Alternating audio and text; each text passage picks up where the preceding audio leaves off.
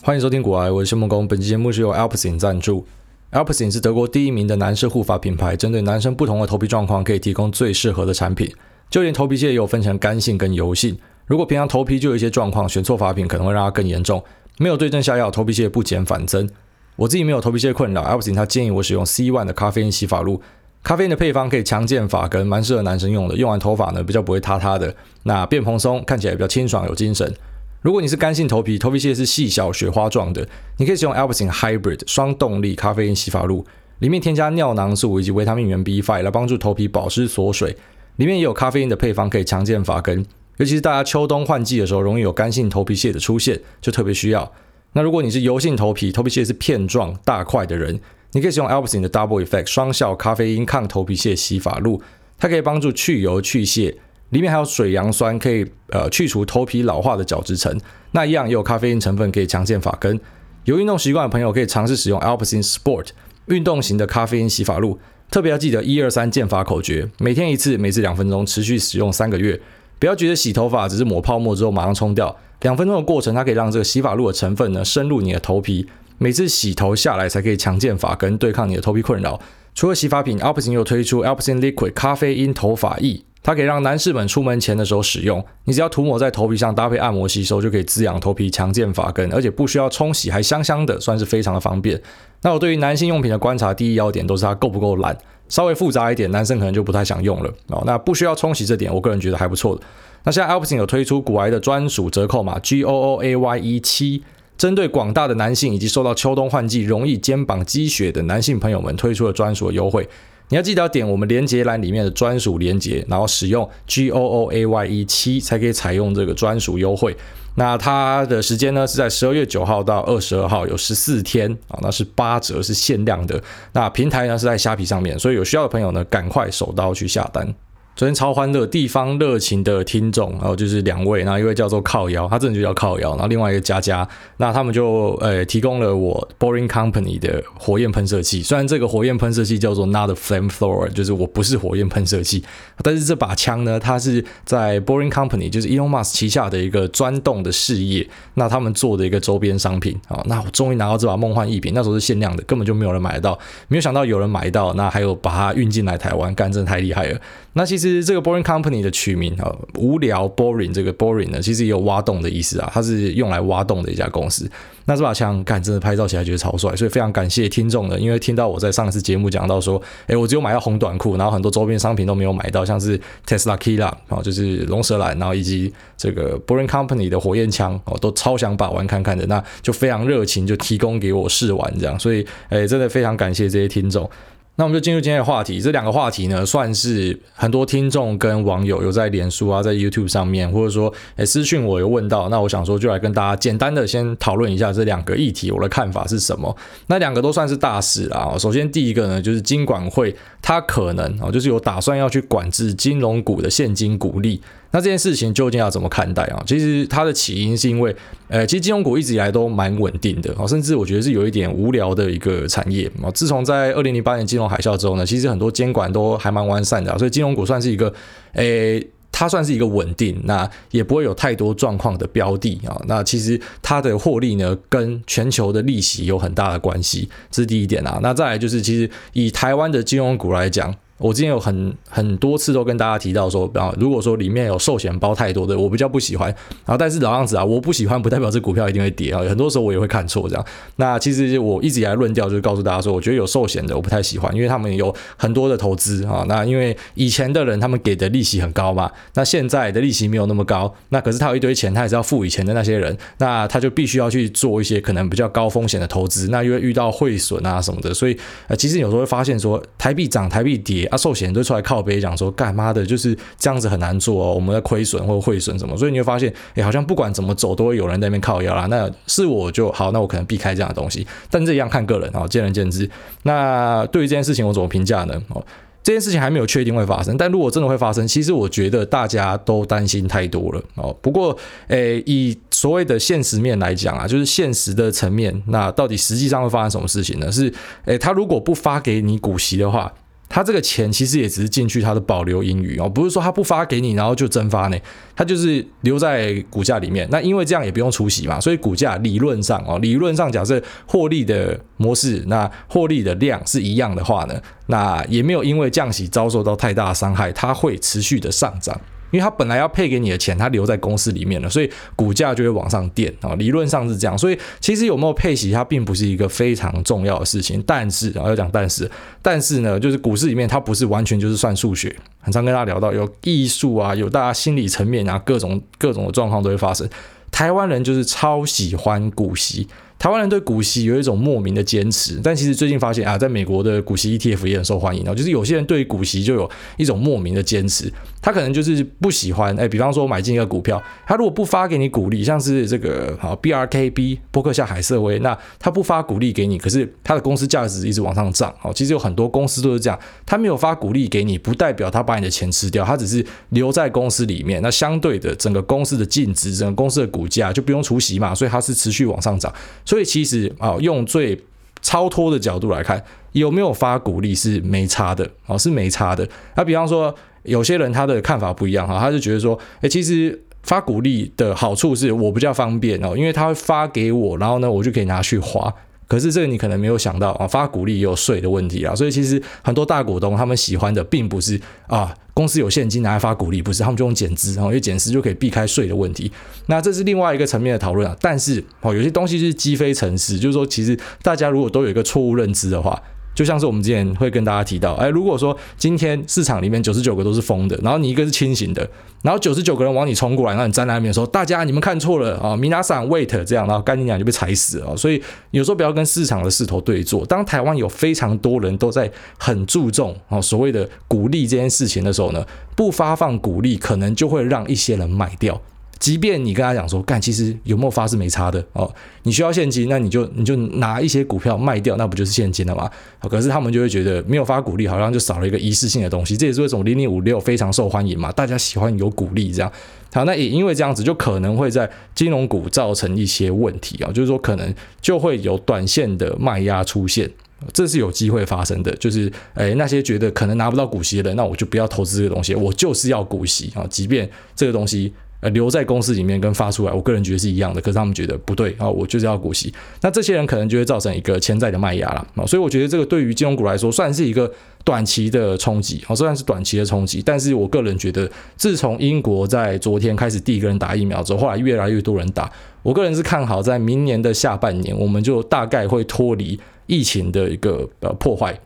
好，所谓的脱离呢，我个人认为是第一世界啊。那我把台湾算在第一世界啊，就是比较先进的国家们呢，应该就没有问题了啊。所以，即便有这样的冲击，我觉得是一个短期的现象啊。如果你真的非常看好金融股，甚至你可以找个好机会买进啊，因为这种大家赶快逃亡的时候，往往就是非常棒的一个买点。但是，如果你跟我一样没有那么看好金融股的啊，那你就当看戏就好。好，这第一件事啊。那第二件事情要跟大家讨论的，就是央行打房，非常斗大的标题，在很多的新闻跟报道都在写这件事情。那我还是。啊，就像我自己脸书上写，或者说 Telegram 贴文那样写的，就是我觉得不要讲打房比较好，因为现在有很多打房是。我觉得那个思想呢，是已经左到有点偏共产党了，好像就是哦，我觉得我是被剥削的，所以呢，我要把你们的东西抢回来，所以我觉得房价应该要腰斩。其实很多在买房的人，他也不一定是投机客，应该说投机客他本来就是少数，只是他们少数，他们可能做了很多的囤房动作，所以导致呢，诶，他们对市场还是有一定程度的影响。但是大多数人买房，老实讲，他们就跟你我一样，就是我们就是好好工作，好好赚钱，然后我们希望买一个房子啊。我自己现在也是租屋啦，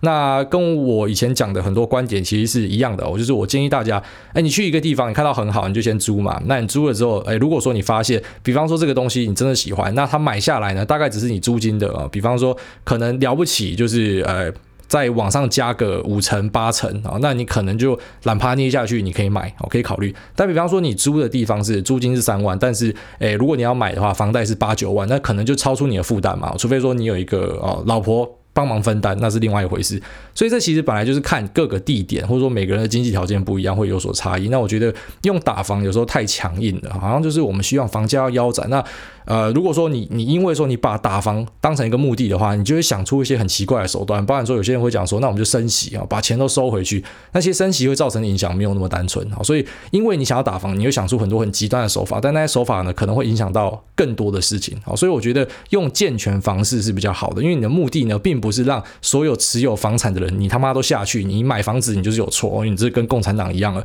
我觉得是我们就把里面炒作的人给挑出来。因为其实政府本来就有责任去把钱，呃，从房地产赶到市场上，或者说赶到创业的，呃，这些地方去。我觉得这是很合理的。然后为什么？因为其实。你创业倒掉啊，那是你家的事；你买股票倒掉，那是你家的事。可是你买一堆房子，你影响到的是全部人。所以我觉得政府本来就应该把钱赶出去，这很合理。但是呢，手段可以用温和的。所以我觉得这一次央行的做法，我就非常认同，因为他其实会杀到的人，最主要就是那些有在投资的啊，就是拿房地产当投资的，或者说投机的人，他们比较会受伤。那特别是那些杠杆开超大的。我们前几天才刚 po 一篇文讨论这件事嘛，诶，就讨论完，马上央行行的手段就打下去，然后就发现说，哎干，哇操，真的会出事哎！然后就说这些本来开杠杆，那时候在呃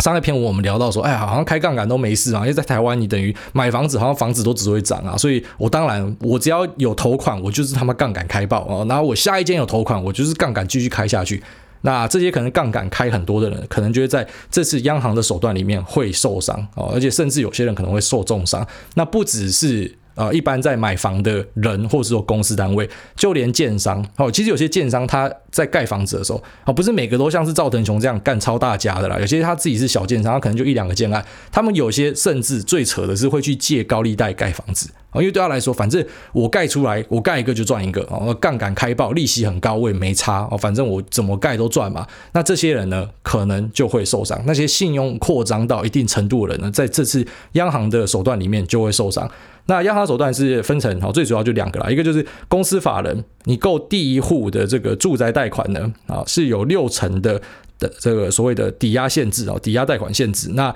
没有宽限期。那第二户以上呢是五成，然后没有宽限期，这个影响就非常重大哦。不过注意到他是写说。购置住宅啊，有公司法人购置住宅，所以其实有些人会讲说，诶，你如果去限制这个，你会不会断掉一些企业的金流，然后反而造成更大冲击？我个人觉得不会，因为其实企业呢，他们很多是，诶，比方说他买的是厂房，哦，是这个。工业用地啊，那虽然工业用地也炒得非常的凶了，我相信政府可能后来也会针对这样去做动，但是目前针对的是住宅啦，所以针对住宅去限缩你的啊贷款的比例呢，啊信用管制呢，我个人觉得好像没有太大的问题，它真的就是一个管制哈，防止大家过度的去炒作，你要那你就要多准备一点现金了，你不可以全部都借的，那我觉得这个是一个好的方向。那再来就是自然人的部分呢，是第三户以上的购物贷款哦会修正成六成，然后是没有宽限期的。好，就有些人他可能贷到好几户，他还是疯狂的贷，杠杆开爆，他觉得没差。但是现在呢，他把它锁在六成。好，虽然其实老实讲，一般人买第一户可能是，诶，你自备款是两成，然后你八成是贷款。但是你买到第三户，可能银行就不一定会贷给你八成啊。但是现在就是固定的，一定要锁在六成。那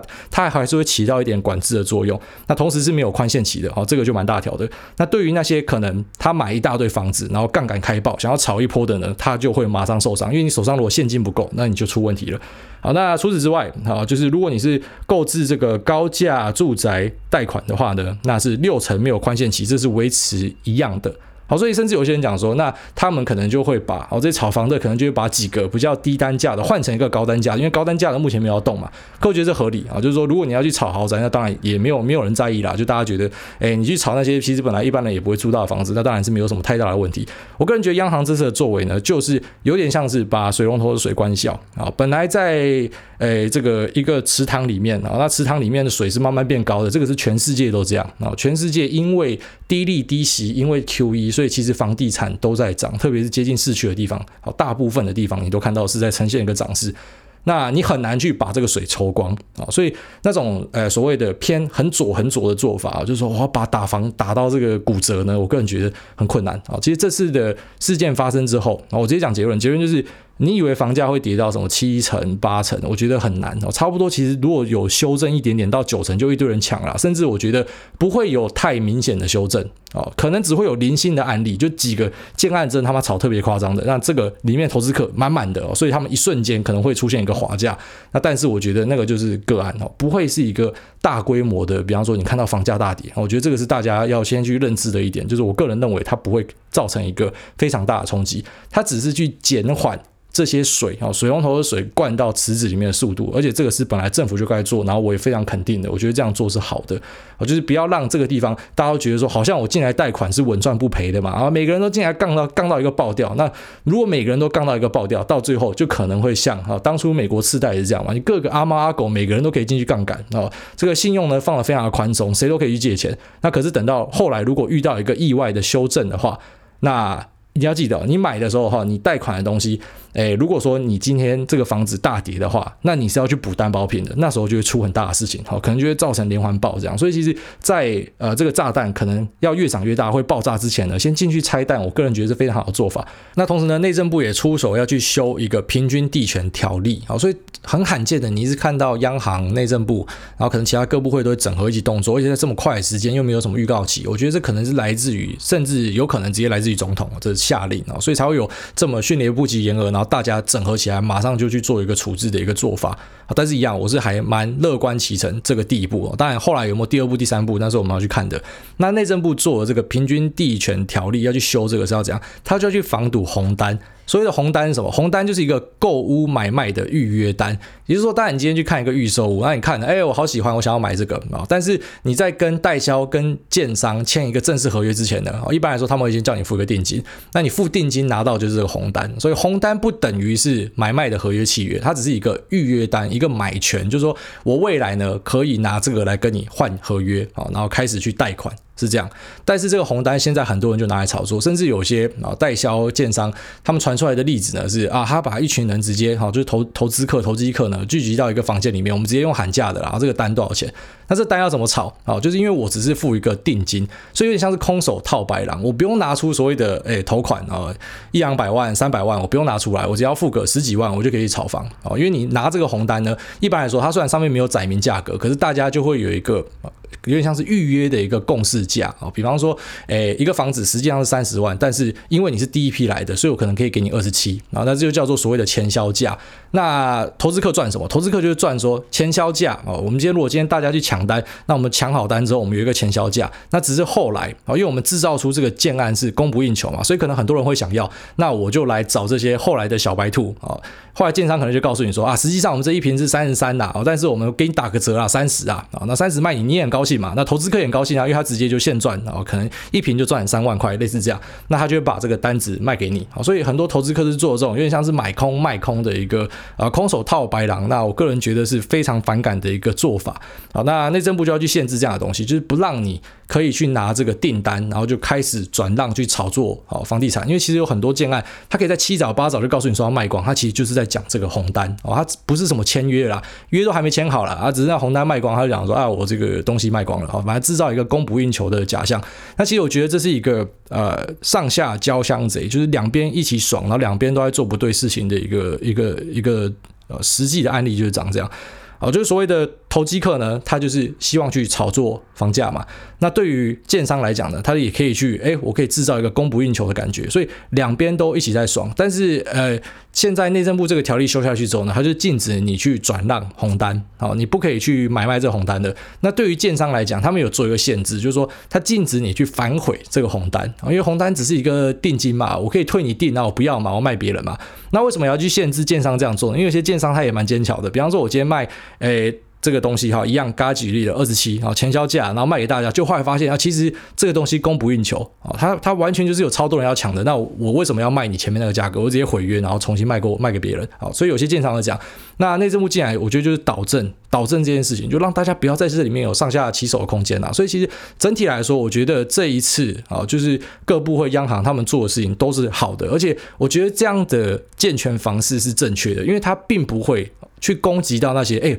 我工作了二三十年才买房子，然后你要打我的房，他不会去攻击到这些你老老实实持有房产的人，他是攻击到以投资跟投机客为主的这些人，所以我觉得，哎，这次做法好像就是一个，我觉得非常两全其美了。当然，他们可能。后续啊，你如果看到央行跟这个呃内政部他们都可以这么迅速的整合，马上去做一个处置呢，可能也会有后续的方案。好，虽然目前第一波方案，我的结论是，我觉得它对于房价的影响有限啊，因为它其实杀到的就是那几个啊在在投机的人，那可能那个数量也不多，几百几千个，那可能会对一些呃。炒作的案子造成一个短期的修正，但是长期来说，我个人觉得，其实房价现在只要跌到什么，哎，九成啊，八五啊，一定超多人要去接盘的啊，非常多人啊，所以我，我个人不觉得，你知道，可能你现在看到一些论坛讨论区讲说，啊，房价六折可期啊，我觉得你要等那个，你等不到，就像股市，很多人会说，我要等三九五五，我要等这个金融海啸最低点，那有时候是可能甚至是一辈子都等不到的哈，所以其实如果你有买房需求的啊，那你之后看到一个哎不错的出手机会，或许就可以考虑啊，就不一定要。等到说，哎，什么什么一定要杀到五折？因为我觉得那些东西，啊，有时候它是不一定会发生的啊，除非刚好中共又来支援啊，或者说在发生什么很很很重大的全球危机啊，才有可能会有这样的事啊。好，那大概就是我对于这次的啊内政部跟央行的看法。那其实我本来这一集 是想要跟大家聊 IPO 跟 spec，我跟大家提到这件事情，但是因为我昨天就有先啊，就是大概知道说可能今天要聊这个啦，所以我就有请 Eric 啊，就是我们现在在股癌上面的一个作家呢，那他去写的 DoorDash 啊，就是接下来要 IPO 的一家公司，外送公司啊，非常有名。那 DoorDash 其实在今天晚上就可以开始交易啦，啊，就是你可能听到节目的时候呢，就是可以交易的时候了。那大家可以去看看那个分析文哦，因为我没有办法在节目讲，所以我就请他啊，干脆你用写报告。那未来其实那个网站我们也会持续的去写东西啊，就当成是回馈给大家。目前都没有任何什么收费的计划。那也有一些有志之士啊，像一个叫做 Tim 的啊，这个这位研究生呢，我觉得他就很赞，他写的内容也很棒，很用心这样。那他有在股外上面去贡献给大家，好，所以大家都可以上股外的网站去找到一些可能可以帮助你思考的一些投资方向的东西。但一样啊，买卖是看个人啊，还是要看你个人的一些判断。好，那其实我们还是大概聊一下市场啊，就是目前呢。好，又有收到一个私讯讲说，干，哎大，我听到你节目讲那个联电跟世界先进，我要进去买。我说干呀，那是那是几集以前的事情呢？现在联电跟世界先进不是都已经到天上去了吗？所以其实有时候，哎，你要听节目，然后假设你又是有那种哦，就是跟单仔的特性的人，你真的你要嘛就是跟节目要跟进一点。好，虽然我真的很不鼓励大家去做跟单，我不希望说，哎，你买进赚钱，谢谢我，然后你你卖出赔钱，然后你还讨厌我。反正我觉得决定是你自己，这只是一个你的消息的获取来源而已哦。那我们的讨论区也只是大家在那边分享。我也不希望任何人分享会有压力，因为我发现有些人贴单贴完，他们都要自己在那边下警语，我觉得很奇怪。因为你分享是大家应该要感谢你，结果你你分享你还要畏手畏脚的，我觉得就就不太好啦。所以其实是跟单仔自己要小心，你如果受伤，你要记得那是你自己的判断哦。那跟就是呃谁谁跟你讲什么，那其实都是完全没有关系的，因为你们没有对价关系啊，你没有付学费给他，他叫你买什么，没有对价关系，你就不可以怪别人哦。大家先跟大家讲一下，未来可能在群组里面或者说听节目听到一些东西哦，真的自己还是要先想清楚啦。好，那总之，好，其实最近的股票市场还是一样，就是非常的欢乐啊！你不管是台股或是美股，像台股，看我最近才刚转换，因为我中美金集团太多了啊，然后涨到那个，看中美金集团真的跟鬼一样，好像是宏杰科，然后像是中美金本体，真的是已经到天上去了。那因为涨太多，占比例跑掉了，所以我就把它减码，减码换去了瑞昱。好，那我有在群组里面跟大家聊这件事情，那也很北然，刚换去瑞昱，然后瑞昱隔天又涨了，所以其实我觉得最近已经不是一个。呃，那种你知道，一般来说你买股票有点像是你呃什么，那叫什么三月晒网，然后一天捕鱼哦，是这样讲吗？就是你大多数的时间是在准备啦，然后哎捕鱼真的钓到鱼的时候，可能是哎你蹲了一段时间才会蹲到这样。可是最近真的是很奇怪，那个整个市场哦，台股的市场跟鬼一样嘛。美股市场更是，所有之前躺下去的 IPO，好像是 Asana 完全喷起来，像是 Lemonade 哦，孙正义的 Lemonade 也完全喷起来。那或者我之前跟大家提到的一个啊，在做金融 SaaS 的 nCino 哦，他也上去了，就是他以前都是躺在地上，然后哎，现在突然就上去了。我我看到我也吓到说，哎，这个之前躺在地上的。所以我觉得目前的市场真的是进入一个非常非常大的一个热潮。那这个热潮其实老实讲，我本来以为哎，可能一两个礼拜前就会结束，就到现在都还没有结束。那会持续多久？真的没有人知道哦。可是真的。要小心啊！就是说，你可能看到，哎，过往的 IPO 躺在地上了，就连 JFrog 也弹起来了啊。那每个都看起来生龙活虎，所以你可能就会降低戒心。啊，比方说最新要上的，诶，DoorDash 或是 Airbnb 有没有可能就会遇到一个非常大的炒作，或是那个 C-Free AI 有没有可能啊？就是大家可能会因为哎，我看这 IPO 是稳赚不赔的，所以大家进去炒。那有时候这个这个就是危机出现了，所以你只能讲说我是在呃泼冷水，就是我当然不知道这个东西会不会，比方说。呃，他就跟下一个 Palantir 一样，就直接就上天了，没有人知道。那你可以去看我们的那些分析文，然后做出自己的判断。但是我觉得，其实目前市场的乐观程度是已经高到一个，好像大家觉得股票就是不会跌。那甚至到，其实一般来说，像我们群组里面是，诶，晚上假设是今天盘不好啊，有些人就去睡觉嘛，就就懒得聊天了，因为盘不好就睡觉嘛。那盘很好，大家会出来聊天。可是我觉得，因为盘已经连续好了好几个礼拜了，所以。好到像昨天明明盘就很好，可是大家也先去睡觉，因为就已经很习惯，好像哎，每天特斯拉不涨一下就很奇怪，每天什么不涨一下就很奇怪。然后说到特斯拉，我觉得也蛮北烂的。我们上一集跟大家聊卡山卓嘛，我就是 Michael Burry，果然他又早泄了啊，他果然每次都早泄。那特斯拉呢，他直接。照这样看来是被嘎了二十到三十趴之间不等哦，反正直接被嘎烂就对了。那跟他过往很像，反正他提出某个东西，这个东西可能都太前卫了，然后甚至不一定会发生啊。但是他因为他啊，他自称是卡山卓嘛，他觉得东西可能会发生，所以他先讲在前面的。那目前是被嘎啊，那这被嘎一定是很痛的啦。不管他是用什么方法去放空，一定都是很痛的啦。不过呢，Elon Musk 真的有听进他的建议，因为他刚刚讲说，诶，大家这么喜欢你的股票，你你干脆趁下发股票。啊，或者说你趁下卖股票都不错啊，就是大家这么爱炒嘛，爱炒龙好利，然后你要集股干嘛？我就发集股，我就发股卖钱赚钱，然后让你有更多的现金可以做更多的事。所以虽然我之前我的判断是，我觉得特斯拉不太需要现金，然后因为它目前现金的量是够的，现金流也是 OK 的，可是呢，他还是卖股了，所以他有听进 Michael Burry 的建议，或者说其实哎呃英雄所见略同，就大家觉得哎你这么爱炒，那我就趁现在。就是发行一些股票哦，赚一点现金进来用哦，就是有这样的现象发生。但是虽然这个消息一出，特斯拉那时候往下跌两趴，但是之后哎哎到收盘之前又涨回去了。所以真的好像没有任何的消息可以去灌杀股票了。目前的状况真的是这样。那在这样的状况，我知道有些人反而是那种越涨越怕，真的不知道怎么办嘛。那还是老样子啊，你可能可以选择，如果真的会怕就减码，然后就先提早减码。那其他人呢？如果说你想要等到一个预兆出现，那很简单哦。预兆出现，你一定会你一定会知道。就像那时候九月、十月都有，反正开始杀的时候，你一定会知道了。好，那你要等到开始杀的时候再开始减码也可以。可是我真的觉得今年现在呃这个收尾，我觉得是很赞的哦。对于所有的股民来讲，这是这是一个散户打败对冲基金的一年哦，就是真的是大多数人应该都是赢家了。那这不是一个。常见的现象啊，我觉得它也不会持久，它不会什么二零二一、二零二二也这样。虽然干老实讲，现在疯到我真的我也很难去讲一个很确定的话。但是我觉得啊，今年是个好年呐。虽然我们遇到一个肺炎，然后打乱了我很多计划啊，可能出国的朋友们、想滑雪的朋友们都没有办法做到。可是诶，在市场上好像获得一种救赎，好，那也是一个蛮特别的转折啊。好了，那接下来我们就先进入 Q&A 的部分吧。好，第一位康 Sir 他说，原来留言是用这个。难怪挨大回复留言都说五星吹捧哦，对，因为留言可以给五颗星啊，记得大家都要帮我刷个五颗星这样。他说感谢分享啊，那前面是吹捧，然后下面说请教挨大一个投资问题，朋友介绍台中一个广告公司挂号买下金矿咖啡那家，他们有一个电视墙的投资计划，近年来他们的电视墙真的到处林立，也有进到医院，钱放三年后结算，保证每年。呃，十二趴的获利，朋友也有将电视墙获利模式算给我看，表示付给投资者十二趴，再加上营运成本，公司还是有正营收，一切听起来都很美好。但听挨大节目中提到，一般投资有八到十二趴就算很不错了，所以这样十二趴的获利，我也是想说，那公司干嘛不跟银行借钱，也不用付出到十二趴的利息啊？那公司也是一种要投资者续约并加码投资，简单来看就是一直丢一大笔钱，然后每个月拿一趴的利息。挂号也鼓励投资者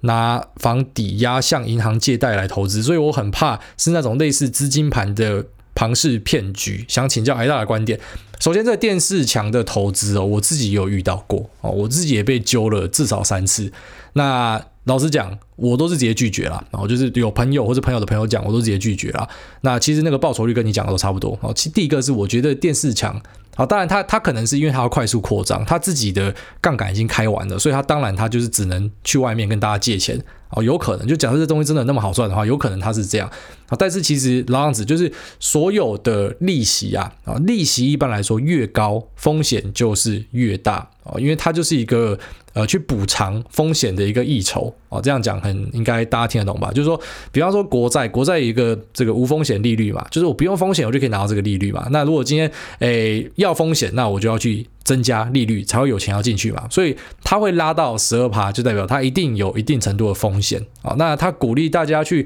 拿房抵押，我觉得这就过分了啊。如果你说什么拿闲钱去，那你算这东西啊，我我先强调，你不熟的东西。或者你不懂的，你不要碰。但假设啊，假设你看的，你真的想要去试看看怎么的。可是我觉得他鼓励你自己去开杠杆，再去投资这样的东西，这个你要去思考啊，你要去思考。你说拿一点现金去玩气氛啊，那可能有些人可以这样做。但是哎，叫你去杠杆，我觉得这不太对了啊。都有在我看来，我觉得这个是不太对的东西。好，下面为这个贝尔一三一四二零零六，他说五星吹爆屌炸天，股癌博助大大，拜托选我。啊，国外播出，大家你好，留好几万次，希望这次可以选到我。我就是那个压力山大的全职投资人，股龄跟癌大差不多，目前为止很幸运，投资可呃投资报酬率可以 cover 生活。不过有时候的确是压力山大，但后来看着看着也就看开了。差 D，想请问癌大对于 mini LED 的看法？目前有很多消息都说之后苹果跟 LG 都会使用，但金店现在看起来是躺在地上，知道癌大都是等发动。像这样的消息面，癌大怎么看呢？其实我跟你讲，苹果讲说要用 mini LED 好久了，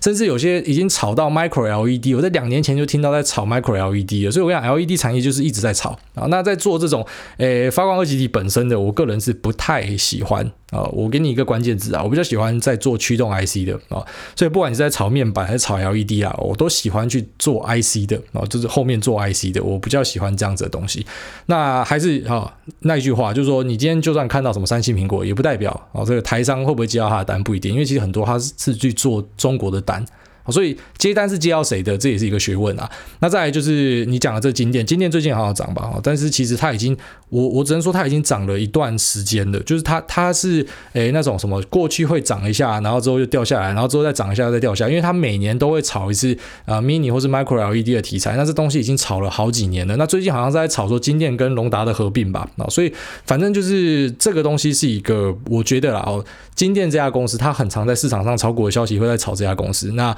你要去买这样的东西，你要稍微小心一点啊！我真的是这样给你建议。好，下面一位这个泰瑞莎女孩说：“五星女孩，五星超棒的节目，跟大家一样收获良多，每次听都认真的检视自己投资态度观念是否正确。”谢谢癌大无私的分享，好感谢。然后这个隔壁县科技园区的社畜他说：“现在林口台地根本就是沉默之秋哦，没错，就是每年大概诶春夏，然后跟秋冬之际啊，我觉得啊就是会起大雾。”他说，同样是在林口台地，但是隔着一条高速公路的隔壁县科技园区社处，对主委在 EP 九十四提到的台北林口气候差异非常有感。但是主委住这么久，有时候应该也可以感受到秋冬之际的林口台地，动不动就会有非常沉默之秋气氛的大浓雾。没错，他说有时候在街上走，四周白茫茫，能见度只有五公尺的时候，真的会怀疑是不是下一秒就有什么三角头肌肉男拖着大砍刀向我走过来。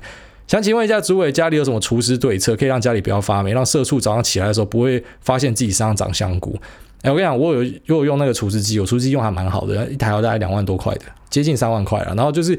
你知道它除湿机超屌，它可以后面接一个管子，直接插在排水孔，所以等于你可以二十四小时全开，你连水都不用倒，它会自动把那个水给排出去，然后它就把你的湿度控制在，然后一般我是设定大概五十五趴或是六十趴，所以其实在家里面感觉不到那个湿，但是出去是很湿没错啊。干他妈的，以前出去外面很湿的时候，特别是小时候的时候，干那个看到雾气超高兴，就 那边吸嘛，想说这个雾气可以润肺嘛，就后来知道说没有雾气就是浓缩的空气，所以假设有污染的话，就等于是浓缩的污染靠北，那从此之后，诶，可能起雾的时候就戴个口罩这样，但其实我觉得林口的空气品质在大多数的状况都还不错啊，而且我觉得空气是香的，这很重要。干他妈的，之前住在中澳新生的时候，因那也是那那个地方算商业区啊，就是很很密集的住商合办这样，所以你可能在下面走一走，有没有那个旁边便当店啊或什么的，他们很多油烟，我在想是不是很多油烟都是排在下水道啊，就从下水道飘上，那下水道都是油味，然后你出去走一走，整个身体都是油味这样。那可是，在林口就比较不会有这样的状况，所以我其实觉得整体住起来还是蛮舒适的。好，下面一位 Gasoni，他说五星吹捧，第一次留言，因为听到主委喜欢风大冷的地方，那我认真推荐主委来住新竹。台风来的时候风还比较小，其实之前就时有耳闻，因为以前在苗栗念书嘛，高中的时候，然后诶有一些朋友是考到什么竹中竹女的嘛，那考到竹女的，他们还故意来买我们高中的裙子，因为长得一样，但是比较轻。其实高中生想法他妈这很特别啊，那头发都要塞在那个粗框眼镜里面嘛。那裙子呢，故意要买比较轻的，因为这样才会被风吹起来啊。就可能有些人想法真的比较特别。那时候就有听闻，就觉得哦，原来是因为新竹的风真的很大，所以裙子很重哦。那也有听说过，就是比方说什么，诶，骑摩托车然后突然被风吹倒，好像叫九降风嘛，是不是？好，那好像蛮有意思的，对，以后考虑看看。好，下面一位这个 Johnny J J J J J J 说，含泪吹吹吹上太空。七月开始听 i 大 Podcast，重新调整自己以前投资的偏差观念。以前总是压财报、压投机，好几次压到下市兼脱裤，连续两次逃过年初的美股大跌，以为自己是少年股神，却常常压了股，然后两年才回正，白白丧失掉大多头。现在听海大节目，跟着群主的神能一起观察美股，把买股当买菜，没跌没没跌没突破，就以周布局，持续做好本业，持续入金，持续买菜，把获利维持在十五趴。呃，感谢癌大，赞叹癌大，让股海小菜鸡免于被韭菜炒鸡丁，含泪吹吹上太空。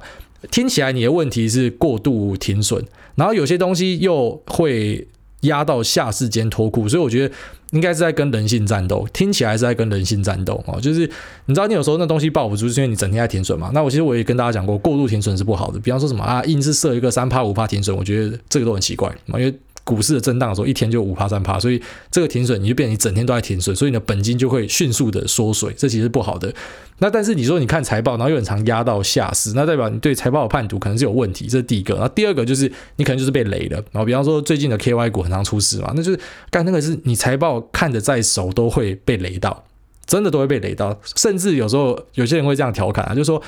那个看财报就是不一定是要看数字漂亮，有时候是你要去看一些同业的。那某些公司它的财报好到不像话，就是跟同业比起来，干这个东西明明就没有人赚钱，可是它财报好的不可思议。然后这是出包的很多 KY 股就是这样子，那就是它可能哪里有问题。然后这财报里面可能是有作假的部分啊。这边不是要去怪说什么会计师怎么样，其实你着急，会计师也不一定可以查到，就是公司有这样在造假。公司给的资料就这样嘛，然后他们只要看起来，哎，算起来是合理的，他一样会给他过嘛。那最后面才发现说，哎，可能有问题。所以确实啊，我看财报不是一个，哎，完全。可以仰赖，就是我这样做就够的东西。而且其实你看财报，跟比方说其他的专业投资人或是诶法人，他们看财报，大家的就是看的点都不一样。好像比方说，我个人看财报，我就不太喜欢去看那些数字，我觉得没有意义啊，因为那些数字是已发生的。我喜欢看的是公司的 guidance 跟 catalyst 啊，所谓 guidance 就是说，诶业绩指引。好，很多会这样子，就会告诉你说，哎，未来我们会怎么样？那当然，有些公司的老板他妈就是习惯性唬烂的啊，我也我也不要讲，他讲了妈还有被告啊。但是有些人就习惯性唬烂的，所以他讲那个指引就假小的啦。但是有些老板你知道他很老实的，他跟你讲那业绩指引就非常有用。像之前呃跟大家聊到的群联的潘董就这样。好，那群联的潘董他很常 Q 你说，哎，他在买股票的时候干真真的就是低点啊，因为他就是走在前面嘛，然后因为毕竟它是供应链嘛，所以他知道现在市况的转折是怎么样。就好比说像群联跟台湾的一些记忆体、记忆体相关的，它就先涨了，然后涨了之后，后来你才看到美光就是上修它的财测，然后在那边涨嘛。所以真的台湾的供应链有时候它的价值就在这里啊。那这个一个公司它发出来的这个 guidance，然后跟 catalyst，catalyst 就所谓的催化剂啊，就是说我们可能有没有诶导入新的制程啊，或者说什么诶有新的客户啊，什么新的催化、啊、新的改变啊，这些东西是我在看一个啊，比方说我在看财报、年报，我在看一些公司资料呢，我会比较喜欢去看这样的。东西，因为过往的数字，我觉得啦，我就是差不多都反映进去了。虽然我知道有一些投资人，我认我自己认识的啊，就是他专门去找那种市场还没有反映到他财报的公司啊。有些人这样，所以我只能说殊途同归了啊。就在这个股市里面，真的有太多方法了啊。那也不是说你用单一方法就可以执行，它其实要很多方法。即便你方法都用得好，有时候你那个心性上啊，就像你，你明明就刚前面听起来像是很常过度停损，可是哎，有时候又变成你会。就是爆到下市，然后有时候突然信心爆棚，所以很很神奇啊，哦，真的很神奇啊。那我就说很庆幸你现在有找到一个方法，哦，就是恭喜你。好，下面一位这个板桥地方妈妈说，从耳朵怀孕听到真的怀孕的新手妈妈。五星推爆，通勤的胎教凉拌。今年初开户进场就遇到股灾的震撼教育，感谢主委让菜鸡能够安心的面对股海波动，也还好新手运不错，逢低买入的个股都赚了不少奶粉钱哦。确实，现在回头看呢，在疫情杀下来买进的几乎啦，我我想应该就。八成五、九成以上买进的都是无脑买、无脑赚啊。但是这种东西有点事后论啊，因为当下发生，我们真的不知道那个影响的范围会到多大。但是我只能说，反正每次发生新的事情，大家就记起来啊。那记忆力不要太差的话呢，我觉得在股市里面会有很大的帮助的，因为很多事情它最终会重复。好，然后他说，但有自知之明，知道明年没有办法再这样获利。哎呦，他说想请问，如果将部分个股都卖出，明年换成纯股的 ETF，请问台股的 ETF 跟美股 ETF，明年你会比较看好哪个市场的成长呢？另外，大家一直提到不要单押个股，但以小资来说，单权值股啊，单买权值股如台积电，可能买两张就占了投资额的二分之一，所以你大概一百万啊，那这样算过重吗？还是不要 all in 就好呢？祝主委业配接到手软啊，其实买个股买到诶两张就占。你的 portfolio 的一半算是非常的多，这样算是重压，非常的重压。你要知道，投资 ETF 的，你知道像我这种哈，可能买台湾、买美国 ETF 的。人家有些都觉得这样不够，他们觉得你买 ETF，你这样还是不够分散，因为最分散你应该是你要买欧洲，你要买新兴市场，你全部都要买，这才叫够分散。但是有时候见仁见智啊，看你要分散到什么程度。然后比方说你真的分散到非常夸张的程度，那当然你要报酬率就不会有特别突出的表现哦，因为你是整个平均啊。但是相对它也比较稳健，所以是看个人。那我觉得巴菲特讲过一句话：Diversification is protection against ignorance 啊，就是说，诶，多样化呢是避免。无知的一个无知，或是嗯，看你要怎么翻译，就 ignorance，去避免 ignorance 的一个很棒的做法。我觉得就是这样哦，因为如果说你是全知的话。那你就 all in，因为你全知嘛，你知道哪一只一定会赢的话，那你当然就是压那只就好了。可是因为我们就是都要承认，我们是多少有一点无知的，就是有些东西我们是没有办法预期的，所以你才会希望去多样化。所以其实去多样化配置的主要目的就是这样子。那个股这样还是真的压太多，不过现在可以零股交易，而且它零股交易很方便啊，所以我觉得你台积电用零股交易，你就可以做更棒的配置哦。其实我觉得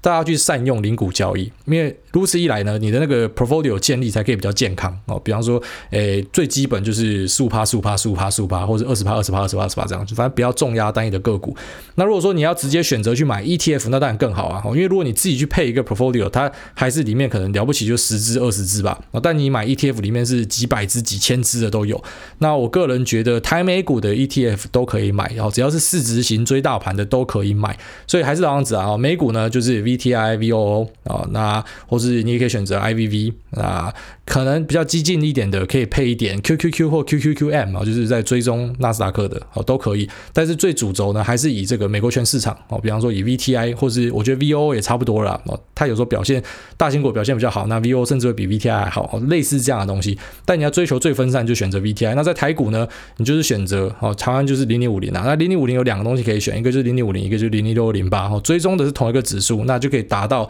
去买台湾最强的五十大市值的效果。那看零零五零的报酬呢，你应该是要看一个就是还呃还原报酬的指数啊。全名忘记叫什么，应该是叫还原报酬指数。反正目前，哎，那个指数呢是在两万多点啊。它是怎么算的呢？因为其实美股的呃整个 ETF 他们是不太发股息的啊，所以今天假设他发股息给你，那股息的量也不多了，所以你再投入进去，其实那个反映出来的效果就差不多。当然很长期就会有影响，但台股因为它一发给你就是什么两趴三趴，那是真的很多。所以如果那两趴三趴你都有在投入的话，你要看的是这个报酬指数哈，报酬指数台股已经到两万多点了，所以其实拉这个比较去跟美股比，我觉得不会输哦啊，其实投资台股是不会输的。那当然你会讲说台股是因为有台积电在撑啊，哦，可是其实美股也是有科技巨头在撑嘛，所以诶。见仁见智哦，真的见仁见智。有些人还是喜欢投资台股，那大概是这样哦，给你参考。那今天节目先聊到这边，哦，前面这些问题都蛮长的，回答的就已经差不多了。啊，那后面的抱歉哪怕我照顺序念下来了，那不然就下次再问吧。啊，下次再回答大家的问题，先这样，拜。